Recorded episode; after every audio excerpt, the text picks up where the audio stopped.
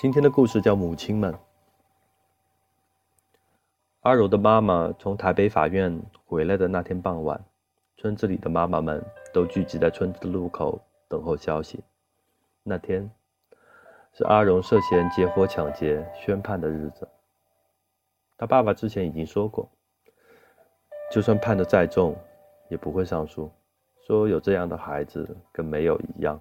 何况他也没有钱。替阿荣找律师。阿荣生下来就有点智障，但他却是邻居所有妈妈们疼爱的孩子。他整天笑嘻嘻的，不调皮捣蛋，不惹是生非，而且任劳任怨，比自己的小孩还好驱使。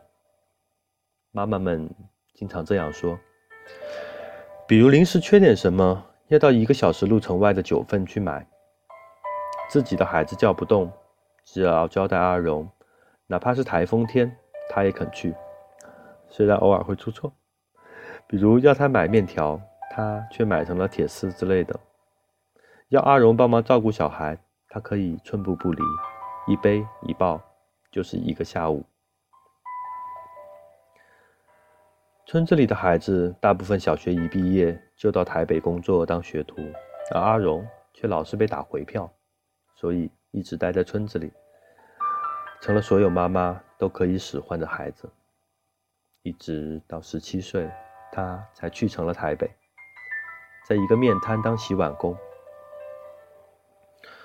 十九岁那年，面摊附近几个小孩子缺钱去抢劫，要他当把风的，他竟傻傻的也跟着去了。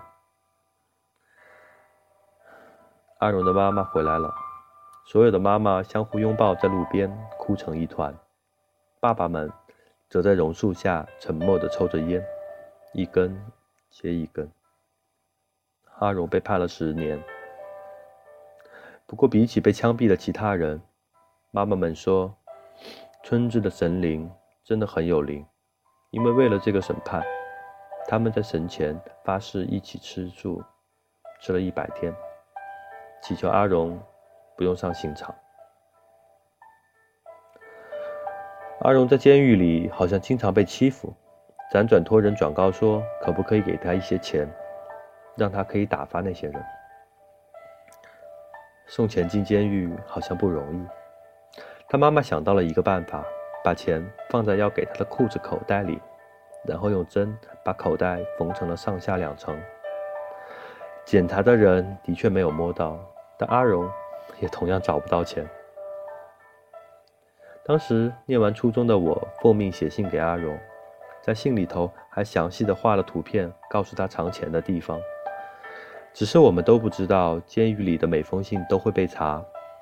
结果口袋里的钱不但充公了，阿荣也因此而受罚。为了如何把钱给阿荣，妈妈们好像一直不死心。四处打听有什么好的办法。有一天，妈妈们突然神秘地聚集到我家，然后如同进行什么仪式似的，每个人都拿出一张当时最大的百元钞票，放在矮凳上，撩起裙子，把钞票在大腿上仔细地搓成了细细的纸卷，然后用缝纫车细细地扎在一起，扎成大约一根火柴棒的大小。之后，每个人又拿着一颗生的鸭蛋，就着门口的光，非常小心的在蛋尖的地方用针一针一针，慢慢的戳出一个小洞，然后再把那个火柴棒大小的百元钞票塞了进去。妈妈们虽然没有赶开我，但随时都会有人警告我说：“你如果讲出去，我就把你的头剁下来当凳子坐。”后来我才知道。这是妈妈们不知道从哪里探听来的可以偷渡的方法。他们把塞了钱的生蛋下锅煮熟，然后放进酱油的汤汁里，一次又一次的卤，好让阿荣的妈妈去会客的时候，把这些藏着钱的卤蛋送进监狱里。那是一个冬天的午后，屋子里弥漫着卤汁的香味和妈妈们的沉默。忽然有人说：“可是阿荣那个傻瓜会不会笨笨的把这些蛋拿去分给大家吃啊？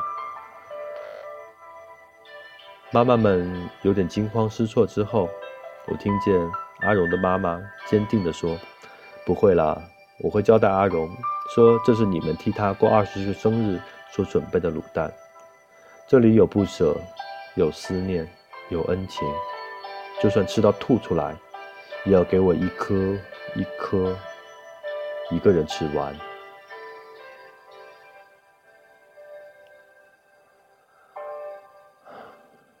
今天的故事讲完了，晚安，祝你有个好梦。